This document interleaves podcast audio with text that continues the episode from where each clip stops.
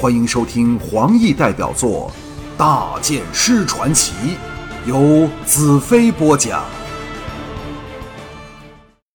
从擎天堡宽厚的城墙顶向外看去，左侧遥对的是规模格式差不多的虎视堡，两堡间是通往天元的山路，这时堆满了乱石，作为阻止敌人上山的障碍物。往北下望。倾斜的山路下是个比天元小得多的古园，四边群峰高起。这时，约一千多名黑叉战士阵容鼎盛的排在古园较远的一边，后面可见失陷的丰益堡高起的后城墙封挡了出谷之路。一名雄伟的像巨人的黑叉鬼，左手大盾，右手巨斧，侧着战马排众而出，不住啸叫，充满着不屑和蔑视的味儿。虎视堡那边的净土军也是严阵以待，防止黑叉鬼的突袭。斜坡上布满剑矢断刀，人马的骸骨惨不忍睹。多少人在这里丧失了他们的子女、情人和父母。十多只饥饿的秃鹰在空中盘旋，等待着下方的美食。那黑叉壮汉又冲了过来，叫着骂着。我看到。那一千多名黑叉战士旁有几条攻城的大垒木，几座以弹簧发射的投石机和一排排的长梯，知道他们正组织着另一场强攻。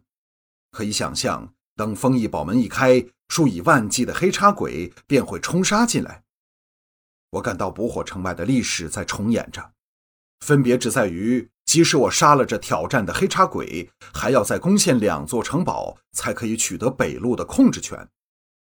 我向红石道：“小矮胖来了没有？”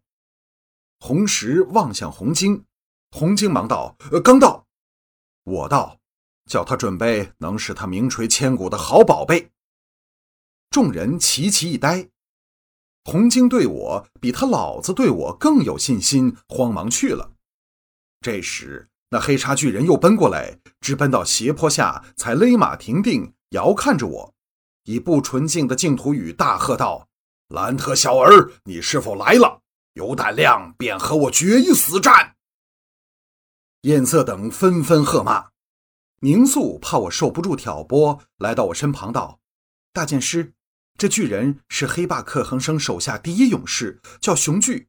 我们出战的勇士没有一个人能活着回来。”龙腾道：“若非我严禁任何人出战，死的人将不只是十六个。”约诺夫、红石、尼亚等当然不会相信我胜不了这黑茶巨人，不过都不主张我出战，因为不值得。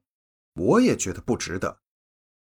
卓莲指着丰益宝道：“看，克恒生来了。”只见原本以旗帜飘扬的丰益堡墙头上多了两只特别高的大帅旗，在山峰中威武地飘扬着。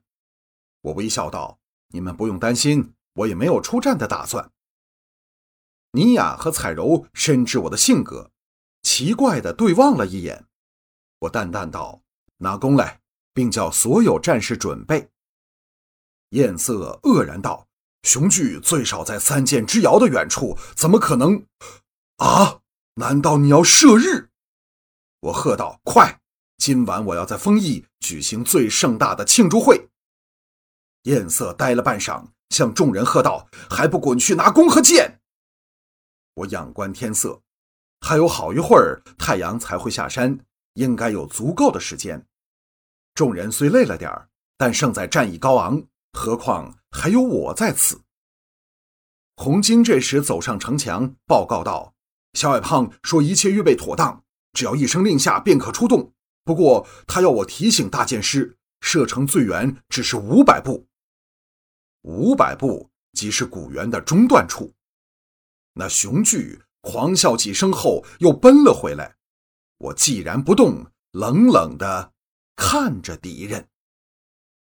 众人都有点不安和紧张，连红石等也不例外，因为攻城是绝不容易的一件事，否则龙腾和艳色两人也难以在此挡住强大的黑叉军了。我们虽有龙怒吼，但敌人怎会容我们推进至可以发射的最佳位置？这时，脚步声响起，两名战士拖着那射日大弓。另一人提着那桶真无剑，气喘吁吁地走上来，站在我身旁。我喝道：“击鼓！”鼓声响起，那雄踞精神一振，策马由古园另一边再冲过来。当他过了古园的中段，我一手从两位战士肩上拿过那大弓，入手沉重之极。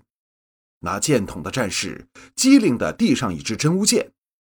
我将比我还要高的大弓略向上仰，把真无剑尾定位在真无弦上。众人见我提着这么重的大弓，手都不颤一下。不由得惊叹不已，提升越来越急，雄踞快将奔到斜坡的起点处，那是普通建成三倍的距离。我冷冷看着他，心中一片宁静，默默计算着距离和敌骑的速度。恰在此时，丰益堡的战鼓也响了起来，以助雄踞之威。雄踞更兴奋了，加马狂奔，箭一般冲了过来。我吐气狂喝，全力猛拉，从没有人拉满的射日弓身弯了起来，真无弦向后胀至满劲。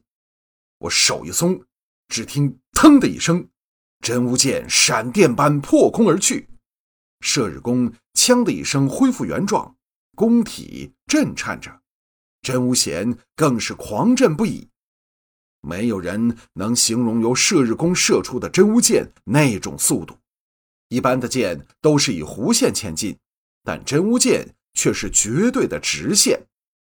几乎是弦声响起，真无剑已到了熊踞眼前，直射往他的前胸。熊踞也是了得，本能的将巨盾挡护胸前。众人惊呼叹息，都想这么好的一剑，竟给他挡了。只听“锵”的一声，真无剑穿盾而入，穿过盔甲。穿过雄踞的巨体，带起满棚血雨，由背心急射而出，插在马后的地上。敌我双方的叫声、鼓声全部停了下来。雄踞的巨斧和大盾首先跌下，然后他的身体由马背上侧跌下来，砰的一声掉在地上。秦天虎狮两宝抱起震天的欢呼，我大喝道：“攻城！”当我们越过雄踞的尸体，敌人已全退回封邑之内，看样子是要死守不出了。我和各位大公带头来到古园中段处，停了下来，叫道：“小矮胖！”小矮胖兴冲冲奔了过来，喘着气道：“不行了，不行了！今晚我一定要在封邑堡内好好睡一觉。”众人大笑起来。小矮胖手下推着那龙火炮和龙怒吼来到了阵前，封邑墙上射出了一阵箭雨，但在百多步外便力竭纷纷落下。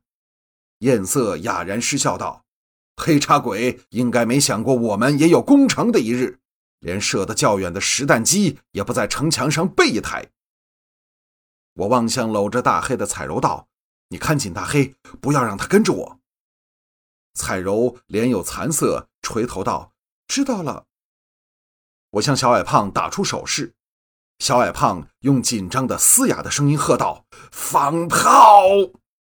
砰的一声，一股黑血直喷出去，洒在墙角处和地上。左边就是城门。放箭！那十名箭手在特制的大盾牌掩护下向前冲去，敌墙上立时箭如雨下。艳色喝道：“还剑！”两排战士，一排持盾，一排持弓，向前冲去。剑来剑往，杀声震天。火箭射出，十箭竟有八箭命中了黑血染黑的城墙，成绩比上次好多了。烈火熊熊烧起，最关键的时刻来临了。小矮胖喘着气，我向小矮胖道：“不用紧张，射不中还可以来第二次。”小矮胖满额冷汗道：“时间太紧迫了，我只制成两个，用了一个，现在只有一次机会了。”我把心一横，大喝道：“放龙怒吼！”轰的一声，巨黑球弹出，我们的心都提到了半空，瞪着眼看着那巨黑球高高抛起，又再落下。小矮胖忽的脸如死灰，双脚一软，坐在地上。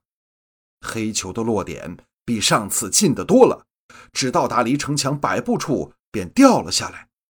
众人都失望地呆在当场。烈火仍在烧着，不过这时已经完全没有任何意义。近墙角处的野草也烧了起来。我灵机一动，跳下马去。一把抢过那两名战士托在肩上的射日大弓，安好真无剑，冲前而去，越过最前线的剑盾手后，侧卧地上搬弓拉箭，一箭射出。嗖的一声，真无剑横过古猿，贴地而去，透穿过几个凸起的小土丘，去势虽然稍减，但仍射中了巨黑球。箭矢带着巨黑球往前直冲。插在了烈火燃烧的墙角处，一轮箭矢射来，我忙滚了回去，跪在盾后，一边祈祷，一边看着那巨黑球。被洞穿的黑血球是否仍会爆炸？天地像是完全寂静下来，没有人再有兴趣看其他东西，只是定睛看着昨天早上将他们从睡梦中惊醒过来的巨黑球被烈火烧着。轰的一声，没有人能相信自己的眼睛。先是火光迸射，石头横飞，接着是几节固若石山的城墙徐徐倒下，泥尘火屑扬上半空，最少有十多名黑叉人在惨叫声中和城墙一起掉下来。惊叫声来自敌墙上，敌人原本密集的箭雨疏落了下来。敌墙露出了一个宽达十多尺的大缺口，我大喝道：“杀呀！”飞雪来到我旁边，我翻身上马，拽出魔女刃，高举头上向前冲去。后面人看到我的圣剑，士气暴涨至最高点，齐声狂喊，潮水般追来。眨眼间，我已策马飞雪，当先越过缺口的碎石堆，杀进城内。城内一片混乱，冲上来的黑茶人在魔女刃下见血飞跌，大军源源涌入。他们对曾属于自己的丰益堡自然熟悉，不一会儿便占领了最具战略性的据点。